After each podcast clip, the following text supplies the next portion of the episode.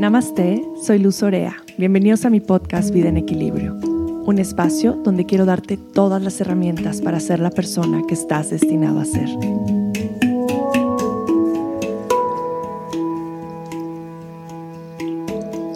Querida comunidad de Vida en Equilibrio, bienvenidos a un episodio más. Gracias por estar aquí, gracias por su confianza, por sus ganas de escuchar, de abrir el corazón, por resonar con mi mensaje y por todos esos mensajes tan bonitos que me comparten, que me mandan por correo y en las redes sociales. En verdad que eh, no saben, de pronto creo que no medimos tanto el impacto de lo que hacemos como de estos eh, mensajes que compartimos o lo que o cómo podemos tocar el corazón de alguien cuando le decimos em, cómo ha tocado nuestra vida de, cierta manera, de una o diferente forma. Y para mí es bien bonito leer sus mensajes, me inspiran muchísimo, eh, me ayudan a, a reconectar con mi propósito, con mi, con mi misión,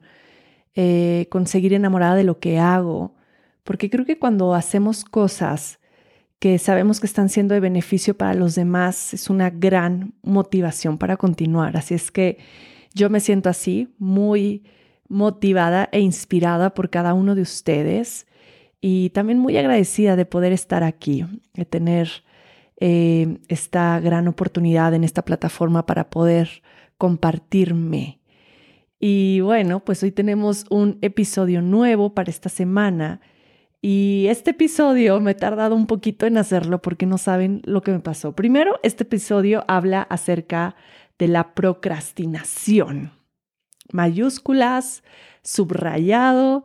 Yo creo que escuchamos esta, esta palabra y hasta decimos, uy, así no de, ahí te hablan.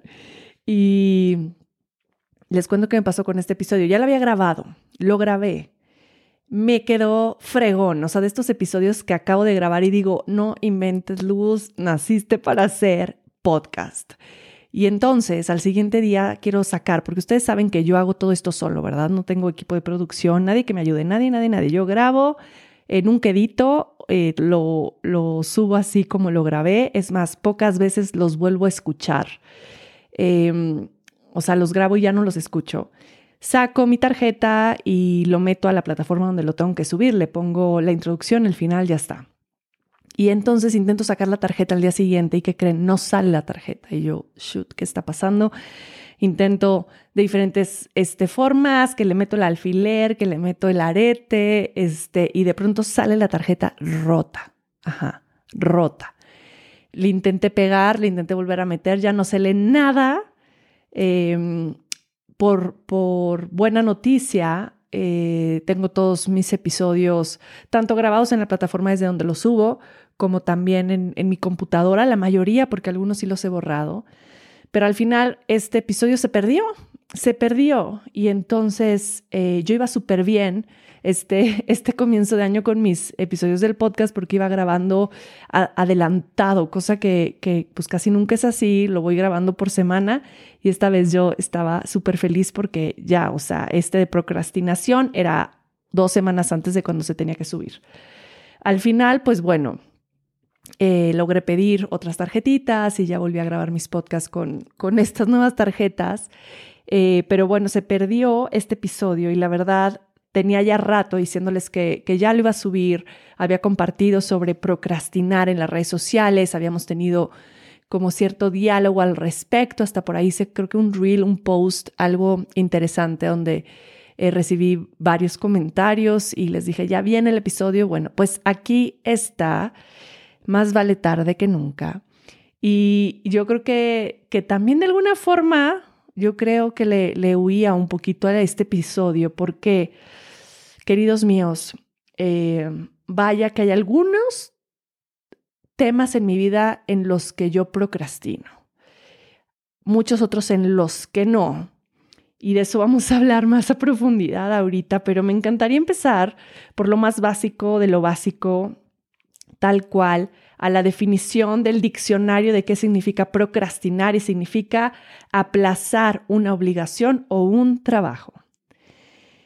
Y cuando escuchamos esto, nos damos cuenta que realmente procrastinar es lo que a la mayoría de nosotros nos detiene de alcanzar nuestros objetivos. Procrastinar nos mantiene como un pasito atrás, nos mantiene alejados de eso que queremos alcanzar. Y les digo, yo hay muchos temas en mi vida en donde la procrastinación es muy presente y luego me he dado cuenta que son eh, tal vez temas que no, mm, que no resuenan tanto con mi misión de vida o que no disfruto tanto hacer y entonces por eso los pospongo y los pospongo y los pospongo hasta que llega el momento en el que ya no hay otra más que hacerlo o ya el deadline así de lo tienes que mandar a las 12 de la noche, yo lo estoy enviando 11.59, literal. Pero esto desde que iba a la escuela. Onda las tareas, que no, las materias que no me interesaban, lo que más me costaba trabajo, hasta el último momento lo estaba haciendo. Pero creo que a la larga procrastinar te va trayendo eh, pues, pues complicaciones a tu vida diaria. Realmente se va convirtiendo en un peso que estás cargando porque tienes ahí el pendiente que tenías que enviar o que tienes que enviar y que no has enviado o que no has hecho o que no has llevado a cabo y eso te va deteniendo a la larga de, ese objetivo que, que tienes y, y sí se va volviendo una carga y sí es pesado. Eh, esto también es algo que sucede mucho en las mentes bata si no conocen acerca de, los doshas o las constituciones en Ayurveda, pueden escuchar de mis primeros episodios donde hablo de esto, pero la mente bata, eh, procrastinar es un mantra, o sea, también es siempre posponiendo, le cuesta trabajo acabar las cosas, espera el último momento, espera el deadline para hacerlo. Y bueno, creo que, que algunas veces mi mente bata, eh, pues, pues hace esto, ¿no? Que es procrastinar. Pero bueno, o sea, tenemos realmente muchas cosas en contra. De pronto, em, como que nos sentimos un poco culpables de estar posponiendo las cosas, pero si nos podemos saber el contexto de en el momento actual en el cual vivimos y de todo lo que estamos eh, expuestos todo el tiempo, todas estas distracciones, realmente podríamos ser un poquito más compasivos con nosotros mismos eh, y darnos cuenta que, que realmente es un gran logro hacer las cosas al grado al que estamos expuestos ahora a tanto distracción. Así en, calidad de porcentajes, también para que digan, no soy el único, el 95% de las personas procrastinan. Realmente eh, la procrastinación es como una parte de la naturaleza humana, el posponer cosas. Pero ¿qué onda con el otro 5%? ¿Qué pasa con el otro 5% que no procrastina? Estas personas son personas que han construido, han trabajado, han desarrollado un músculo, una disciplina, un hábito y que eso los permite no procrastinar en estos hábitos. Y realmente yo me pongo a pensar en varias cosas en mi vida donde yo me siento ese 5%. Por ejemplo, cuando es cuestión de hacer ejercicio, cuando es cuestión de meditar, cuando es cuestión de mi práctica de yoga, eh, cuando es cuestión de, de cuidarme, cuando es cuestión de si estoy estudiando algo que me interesa mucho, Em, o si estoy leyendo un libro en el cual estoy sumergida completamente, como en estas cosas que realmente ¡ah! mi alma ama hacer, eh, no, no existe la procrastinación, no existe. Y me he dado cuenta entonces de muchas cosas.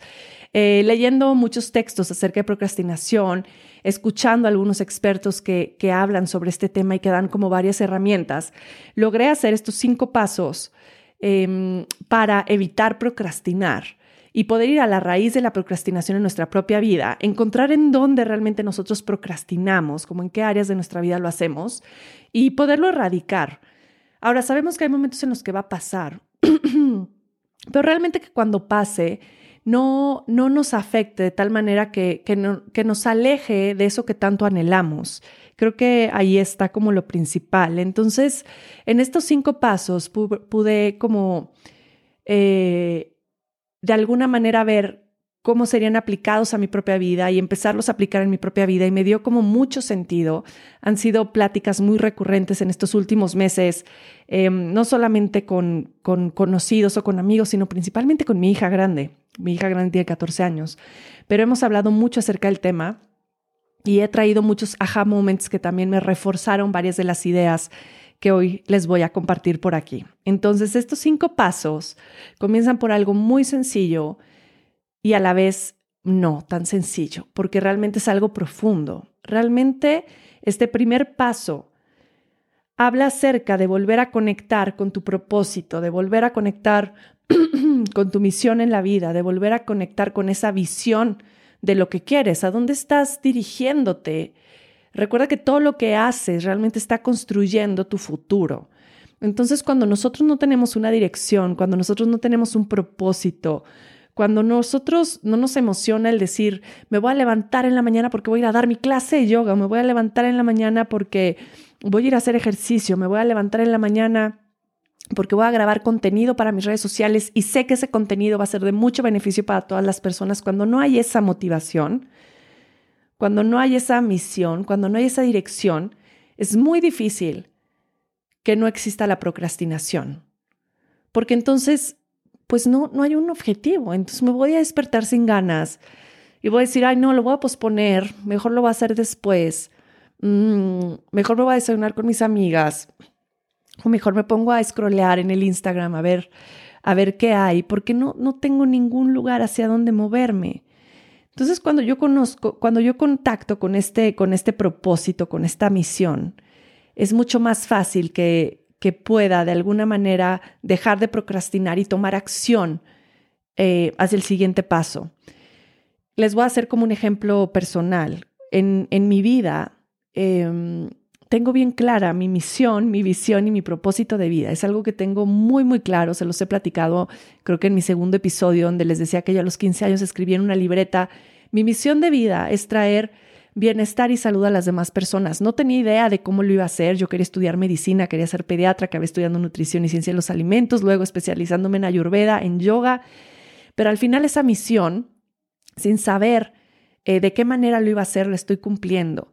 Y yo creo que desde siempre fue como este anhelo de mi alma que, que, que, no sé por qué tuve tanta claridad, porque sé que no es fácil para todos encontrar esa claridad en lo que hacemos. Sin embargo, no es imposible. Es, es regresar a conectar con nosotros mismos. Entonces, yo sé que traer salud y bienestar a los demás es, es una motivación muy grande para mí, para primero traer salud a mi cuerpo, eh, la salud siempre ha sido un tema que, me ha interesado muchísimo, el ejercicio también. Entonces, para mí despertarme y pensar que estoy haciendo ejercicio, eh, que me voy a hacer mi té, que voy a hacer mi rutina ayurvédica en la mañana para cuidarme, pues va alineado con esta misión, va alineado con este propósito, el saber que voy a ir a dar mi clase de yoga a 30 personas, donde eso le va a traer mucho beneficio no solo a su cuerpo físico, también a su mente, pero esto los va a ayudar a ser personas más conscientes en su día a día y esto al final nos va a traer un mundo más amoroso, más pacífico, más consciente y esto va a impactar la vida de mis hijos, de mis nietos, de mis bisnietos, digo, wow, sí tengo una motivación por la cual empezar mi día. Entonces, creo que, que si supiéramos el impacto que podemos tener en la vida de los demás, que si lográramos volver a reconectar con este propósito, con esta misión de vida, sería mucho más fácil como primer paso conectar con el segundo que ahorita va. Pero a mí me gustaría que que justo para este episodio, tal vez si lo van escuchando en el coche, y pónganle pausa, cuando lleguen a su casa lo vuelven a escuchar, para que puedan sacar su libreta, sacar un lápiz y escribir. Y se van a escribir esta pregunta. ¿Cuál es mi propósito? ¿Cuál es mi misión de vida? ¿Cómo veo mi vida futuro? Sé muy específico, tienes que ser súper crystal clear, así súper específico realmente en lo que quieres. Y una vez que lo escribas, luego lo vas a recortar y literalmente como vision board lo vas a poner en tu altar o lo vas a poner en tu espejo, le vas a sacar un screenshot y lo vas a dejar de, de fondo de pantalla en tu celular. Esto para que, para que no lo olvides y para que siempre recuerdes. Yo por eso siempre hablo de la importancia de tener un altar, un espacio en tu casa donde puedas sentarte, donde puedas meditar, donde puedas estar en contacto contigo, escribir, leer Em, ¿Por qué lo considero importante? Porque creo que estos espacios son espacios sagrados donde podemos recordar justamente quiénes somos, hacia dónde vamos, donde podemos crear este espacio para reflexionar, para entrar en momentos de introspección, para estar recordándonos, porque necesitamos recordarnos constantemente quiénes somos. De pronto se nos olvida en este acelere de la vida, en este tener que hacer, hacer, hacer, en este tal vez eh, ocuparnos todo el día y no tener espacios, el tener este pequeño espacio que nos permita sentarnos, ah, respirar, regresar a nuestro cuerpo, regresar a nosotros, es un espacio perfecto para volver a conectar con estas intenciones profundas. Entonces, por ahí, si no tienes este espacio en tu casa, te invito a que crees un espacio donde puedas meditar, escribir, preguntarte, eh, respirar, conectar contigo, para que puedas, siempre que lo olvides, regresar a recordarte por qué estás aquí. Y yo hay veces que, que se me olvida. Hay veces que estoy haciendo las cosas y digo, oh, ya, ¿por qué estoy haciendo esto? Y en eso me acuerdo. Y digo, ay, luz, a mí me cuesta de pronto esto, trabajo con el contenido para redes sociales. Entonces, ¿por qué voy a grabar de nuevo un reel? Y entonces recuerdo, a ver, recuerda cuál es tu intención, pues que este reel pueda ayudar a una, a cien, a mil, a diez mil personas en su día a día. Y tal vez los puede hacer vivir más plenos y felices. Entonces recuerdo y ya tiene sentido. Entonces es el paso número uno. Y el paso número dos, y considero que es uno de los más importantes, es el amor propio. Y por ahí la psicología que hay atrás de la procrastinación y varios de los expertos que hablan acerca de este tema dicen que procrastinamos porque no nos sentimos lo suficiente para hacer las cosas, porque no nos sentimos capaces para hacer las cosas, porque no nos sentimos listos. Y entonces es como una forma de autosabotearnos, aún antes de empezar las cosas. Entonces como, ah, ya, ya quisiera empezar a grabar un podcast, pero empieza la mente a decir, no estás listo, no tienes tanto conocimiento, eh, no, mira a las demás personas que lo hacen, tú no sabes nada, y entonces decidimos no hacerlo y ya no lo empezamos. Entonces, ¿qué elegimos? Mejor nos vamos a las redes sociales, scrolleamos eh, o de alguna manera perdemos el tiempo. Tal vez has deseado empezar un negocio y de pronto ya tienes las ganas de hacerlo, pero no llegas a la acción. Y cuando te preguntas por qué no llego a la acción es por este autosabotaje de no confiar en ti, de no sentirte listo, de creer que algo te falta para hacer, para llegar a cabo. Y entonces cuando hablamos de del amor propio es volver a confiar en nosotros, volver a confiar en que en que estamos listos y en que nunca vamos a estar 100% listos. Y yo me pongo a pensar en todas las veces que, eh, que me he esperado para lanzar algún programa, para lanzar mi marca, para aparte porque soy muy perfeccionista en esas cosas. Eh, me he tardado un chorro. Y al final pensando en que hoy todavía no está listo, todavía le falta, hoy todavía el diseño no está al 100%. si nos esperamos, se nos la vida entera. ¿Cómo puedo regresar? Y, por eso necesitamos primero estas preguntas para volvernos a enamorar de nuestra vida y volvernos a, enamorar de nosotros mismos y volver a darnos eh, cuenta o a esta realización de, de estoy listo, de tengo todo lo que necesito, de tengo que dar el siguiente paso, de que si nosotros no confiamos en nosotros mismos, lamentablemente nadie más nos va a ayudar a hacerlo. Lamentablemente, la sociedad en la que vivimos no es una sociedad muy alentadora. Es como, ay, no, este, ¿cómo vas a empezar? Te hacen más dudar de ti. Oye, voy a iniciar este negocio, pero tú crees, pero tendrá éxito, pero no hay muchos negocios iguales. Pero si tú no eres bueno eso, estudiaste, eh, qué sé yo, ingeniería, ¿cómo vas a abrir un restaurante? Entonces todas estas dudas de afuera se, se nos impregnan a nosotros también y regresamos a conectar con la duda. Entonces hoy quiero invitarte a este segundo paso que regresa a la confianza en ti. Regresa a confiar en ti y puedes repetirte este mantra y puedes escribirlo como segundo paso. Escribe un mantra que, que diga, confío en mí, tengo todo lo que necesito, estoy listo para comenzar, comienzo ahora. Confío en mí, tengo todo lo que necesito, estoy listo para comenzar, comienzo ahora tomo el primer paso. Y ahora, el primer paso no va a ser ya mañana lanzo mi marca, ¿no? O sea, van a ser pequeños primeros pasos, pequeños primeros pasos para llegar a ese gran objetivo. Pero al final sé que cada acción va a estar llevándome a ese lugar que tanto anhelo, a ese espacio al que quiero llegar. Entonces empieza con pequeños pasos. Tal vez mandar ese primer correo a esa persona que quieres que te dé una cotización. Hola, quiero la cotización de eh, esas etiquetas. Primer paso. Y, si te fijas, no es como ¡ah! el primer paso de diseña y construye toda una imagen. No, a ver, puede ser ese el primer paso. segundo paso al siguiente día. Entonces, a mí me gusta mucho enfocarme en, en tres pequeñas cosas en la semana que me lleven a un gran logro en esa semana, que podría ser como cerrar un trato. No sé, cerrar, eh, me invitaron a dar una clase de yoga a, un lugar. Entonces, esta semana, eh, pues empezar el contacto, a dónde vamos, a no sé qué, luego, em, qué sé yo, cerrar el trato y luego ya pasar a, los, a lo siguiente, ¿no? Entonces, como tres cosas que te lleven hacia, hacia un objetivo. Entonces ya el trato se cerró. Tal vez crear un programa. ¿Qué necesito para crear un programa? Voy a hacer tres, tres cosas que me lleven a un gran logro, que tal vez no puede ser, tal vez no es la culminación del programa, pero es ya haber crecido el programa de cierta manera, que podría ser conseguir a alguien que me ayude a diseñar, que podría ser em, trabajar en, el, en, en una parte del contenido o en la información para promoverlo. Y el tercer paso podría ser eh, qué fechas, cuánto voy a cobrar. Entonces ya, ya trabajé tres pequeñas cosas que me están llevando a lanzar un programa y así sucesivamente.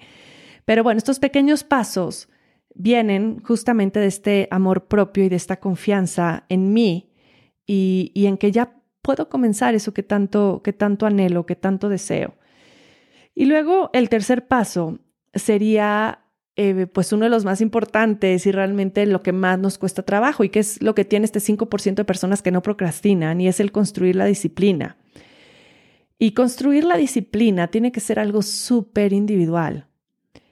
Eh, ¿Por qué súper individual? Porque no a todos nos gusta lo mismo, no a todos nos gusta hacer eh, las cosas en el mismo momento. O sea, puede ser que que a mí me gusta entrenar de día, pero hay gente que le gusta entrenar de tarde. Puede ser que para mí crear disciplina es despertarme más temprano, puede ser que para otra persona sea otra cosa distinta. Entonces, quiero invitarte a lo siguiente, tómate el tiempo en este tercer punto para ver qué funciona para ti. ¿Ok? ¿Qué funciona para ti desde esta individualidad tuya? Desde cómo eres, desde eh, tu estilo de vida, eh, lo que te gusta hacer, lo que disfrutas, ¿no? Cuando queremos construir hábitos, por ejemplo, en hacer ejercicio, y yo me pongo a hacer un ejercicio que siempre me ha chocado, nunca voy a poder lograr un hábito porque no lo voy a hacer con gusto, porque no lo voy a gustar, porque me va a costar muchísimo trabajo. Pero ¿qué tal si me pregunto, ¿qué me gusta hacer a mí? Y desde ahí me doy cuenta de, ay, me encantaba, no sé, patinar. Pues me voy a hacer el hábito de patinar dos veces a la semana y entonces lo voy a disfrutar. O puede ser eh, para construir este hábito? ¿Qué necesito para construir eh, un hábito que me ayude a lograr o optimizar mis cuestiones de trabajo? Tal vez puede ser, a mí me funciona hacerlo con más personas. Hacerlo sola de pronto me cuesta un poco de trabajo, pero puede ser para mí hacerlo con más personas, me motiva. O lo mismo, hacer ejercicio ir al gimnasio. Puede ser que solo te cueste trabajo, pero puede ser que las veces que lo has intentado con tu pareja o con tu prima o con tu mamá, eh, lo hayas disfrutado más, lo hayas logrado por más tiempo o tal vez hayas forjado un hábito. Entonces, eh, piensa en que sí, en que sí, no en que no, en que sí, en que te suma, en que te gusta, eh, en que te hace sentir bien. Y en esta cuestión de los horarios también es, es bien importante, también hay varios estudios y yo fíjense que siempre digo lo, lo contrario, pero aquí estoy hablando como de unos estudios muy diferentes. Yo siempre digo, que tengas los mismos horarios, que los horarios de mañana, pues es lo mejor para absolutamente todo. A mí me funciona muy bien. Pero eh, hay varios expertos que dicen que hay personas que pueden crear una disciplina más estable cuando sus horarios van cambiando. Eso me encantaría como investigarlo un poquito más a profundidad, pero por ejemplo, hay personas que les cuesta mucho decir, yo voy a entrenar todos los días a las 8 de la mañana.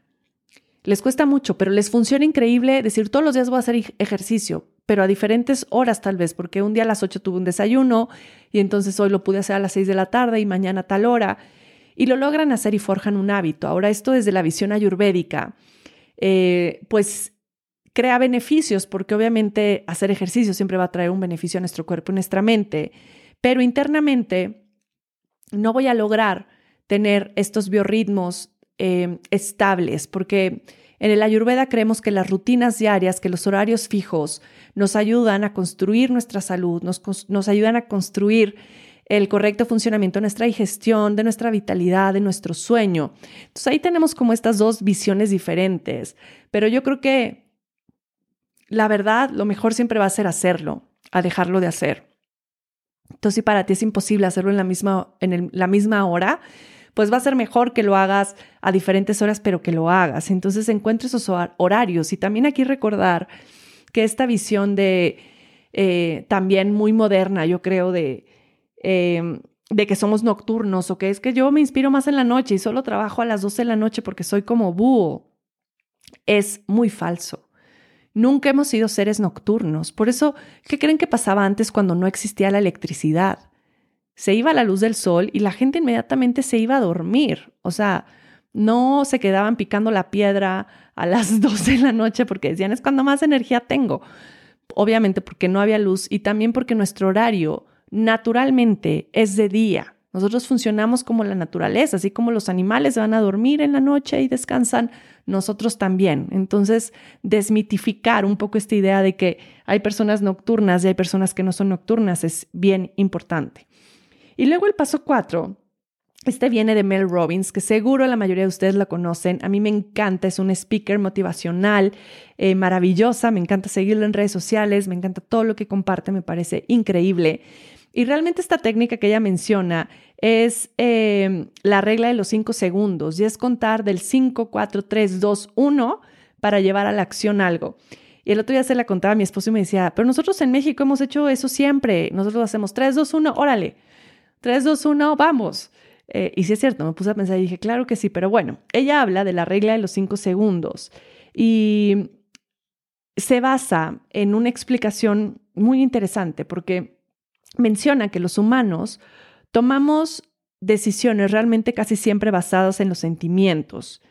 Y pues la realidad es que la mayoría del tiempo no vamos a sentirnos motivados para hacer las cosas. La mayoría del tiempo no nos vamos a sentir motivados para levantarnos a las 5 a.m. o no nos vamos a sentir motivados para hacer ejercicio o para mandar ese correo eh, o para ir a yoga.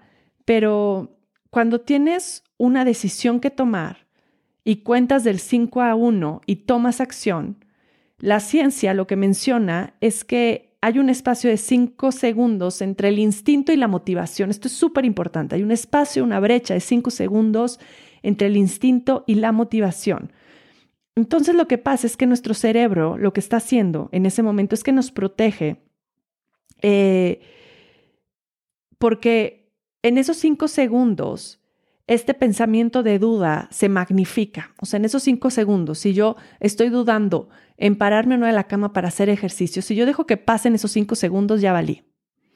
Adiós, ya no fui al gimnasio, porque entonces el pensamiento de duda ya se magnificó y ya empecé de no, mejor no, porque entonces mejor me conviene quedarme, porque mejor descanso y entonces ya no lo hice. Por eso es importante hacerlo en esos cinco segundos. Entonces, yo me desperté, eso no me alarma entonces me quedo en la cama pensando en la, inmortalidad del cangrejo, de, mm, este, me pararé, iré al gimnasio. No, ya pasaron esos cinco segundos y ya voy a decir, ay, no, otros, me voy a dormir otros 15 minutitos, apago la alarma y me acuesto. Pero si yo me despierto, abro los ojos y digo, voy a ir al gimnasio, 5, 4, 3, 2, 1 y me paro, lo voy a lograr. Entonces, esta técnica, apréndanla y háganla todo el tiempo que tengan que tomar acción. Hagan la regla de 5, 4, 3, 2, 1 para tomar acción hacia las cosas, para saltarse esa brecha de la duda, para llevar a cabo. Y, cuando intentamos, cuando, entendemos cómo funciona nuestro cerebro eh, de manera científica, en verdad es que todo toma como mucho sentido, como que entendemos y, y de nuevo volvemos a ser muy compasivos con nosotros porque nos damos cuenta de híjole, no era tanto como mi culpa y mi falta de voluntad, sino realmente esos cinco segundos yo dejaba que me comieran y que se volvieran en una decisión que realmente no me está forjando a futuro. Y vamos al cinco, y para mí, este también, he dicho de los dos que son más importantes, pero este también lo considero sumamente importante. Y aquí hablamos de la identidad, y fue esta plática que tuve apenas con, con mi hija Valentina, y se los quiero contar porque tuvo que hacer un trabajo de su identidad y escribió un texto que le dije, mi amor, ya, mamá gallina, ya lo sé, pero yo le dije, mi amor, tienes que dedicarte a escribir. Mm. Porque fue algo precioso. habló mucho acerca de su identidad, pero lo más bonito de todo es como decir eh, que ella tiene muy claro hacia dónde va y lo que quiere hacer. Y todas las decisiones que está tomando en este momento en su vida, sabe que le están acercando ese objetivo. Ese es su razonamiento. Entonces me dijo que ella no quiere tomar alcohol, que ella no se quiere desvelar, porque sabe que eso no la va a hacer mejor bailarina, no la va a hacer estrella de Broadway, no la va a hacer mejor cantante, sino realmente no va a construir ese futuro. Y a mí me impactó muchísimo que una niña de 14 años, o sea, yo a mis 15 años sabía más o menos qué quería, pero jamás tuve esta realización de decir, esto no me está construyendo en ser la mejor nutrióloga de México. Nunca. Entonces, para mí escuchar eso fue como, mamá, qué bueno que las demás personas tomen y hagan esto, pero la verdad es que yo sí, y, y no es de ir a muchas fiestas, o sea, he ido a dos, tres, quince años hasta ahorita y me dice, yo llego y veo a las demás personas tomando y digo, ¿por? O sea, como por yo mañana me quiero despertar, ir a hacer ejercicio. Y bueno, yo quiero hacer un, episodio completo con un especialista acerca del alcohol y las drogas en los adolescentes, porque considero que es de sumamente importancia traerlo. Yo no soy experta y por eso quiero eh, traer a un especialista que nos pueda compartir un poquito más al respecto, porque también me vuela la cabeza hablar ese tema. Y si yo hubiera entendido de joven el efecto del alcohol en mí, creo que no hubiera tomado alcohol jamás. No tomo alcohol desde hace cuatro años, pero no lo hubiera hecho nunca. En fin, crear hábitos basados en tu identidad. Y aquí vamos realmente a lo que es la raíz de formar grandes hábitos a largo plazo, es poner atención a esos hábitos que refuerzan tu identidad. Por ejemplo, me gusta, a mí me gusta hacer ejercicio todos los días. No me pierdo un día sin hacer ejercicio. Puede ser cosas diferentes, salir a caminar, hacer yoga, hacer pesas. Porque hacer ejercicio para mí refuerza esa identidad con la que a mí me gusta identificarme, que es, yo soy una persona saludable, yo trabajo eh, en, el, en el ámbito de la salud y del bienestar en las personas. Entonces a mí hacer ejercicio todos los días me refuerza esa identidad con la cual me gusta muchísimo identificarme. Eh, cada comportamiento que yo voy teniendo en mi día a día, y yo lo digo todo el tiempo, va a alimentar el tipo de persona en la que me quiero convertir. Entonces, trabajas tu futuro en lo que estás haciendo en tu presente. Y creo que esto lo hemos eh, escuchado mucho. Apenas grabé un, un, un en vivo hablando sobre el efecto del karma y platico un poquito más de esto, pero lo que hago ahorita va a tener una consecuencia, un impacto en mi futuro. ¿Qué, qué quiero alimentar? ¿En qué me quiero convertir? Y aquí te invito a escribir las siguientes preguntas. ¿Qué tipo de identidad quiero construir? Por ejemplo, yo, la salud, que lo que considero lo más importante y valioso en mi vida. ¿Qué es para ti? Escríbelo. ¿Qué es lo que tú consideras lo más importante y valioso en tu vida. Y eso que escribas es lo que te va a ayudar a evitar la procrastinación. Yo, por ejemplo, con esta decisión de ya no tomar alcohol desde hace cuatro años, ya no me acuerdo si son cuatro o cinco años, pero yo al decidir no tomar alcohol, me creé esta identidad de esto soy yo. Yo no tomo alcohol. A mí ya no me gusta salir y tomar alcohol. ¿Por qué? Porque esto no me hace sentirme bien después.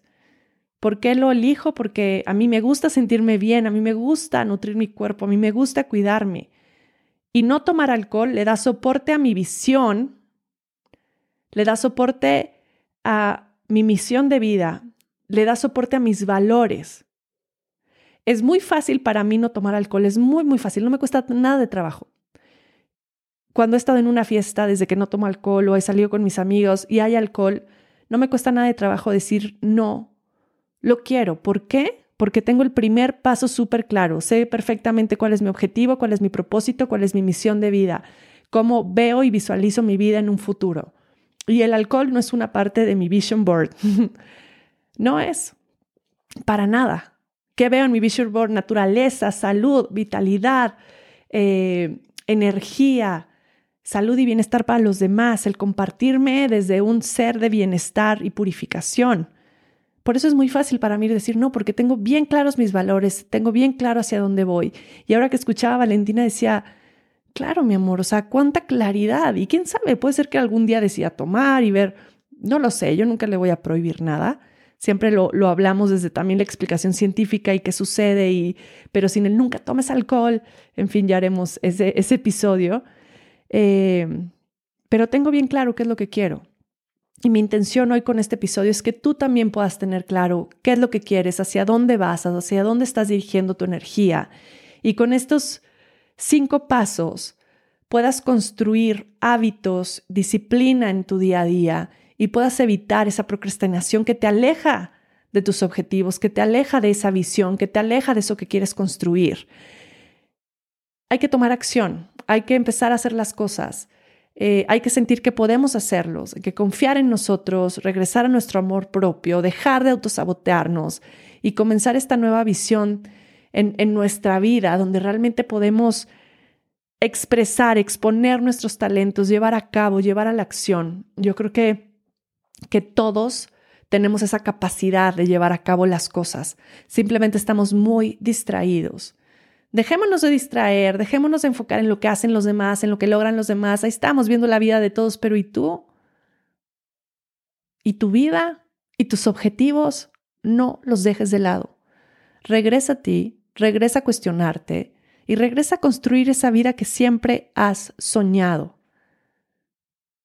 Gracias infinitas por estar aquí.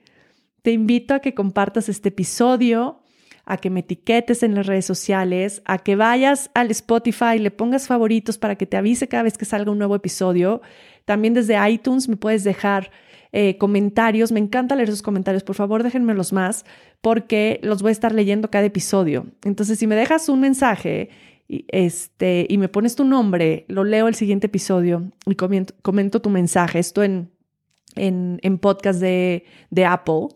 Y bueno, me encanta que también me escuchen por ahí.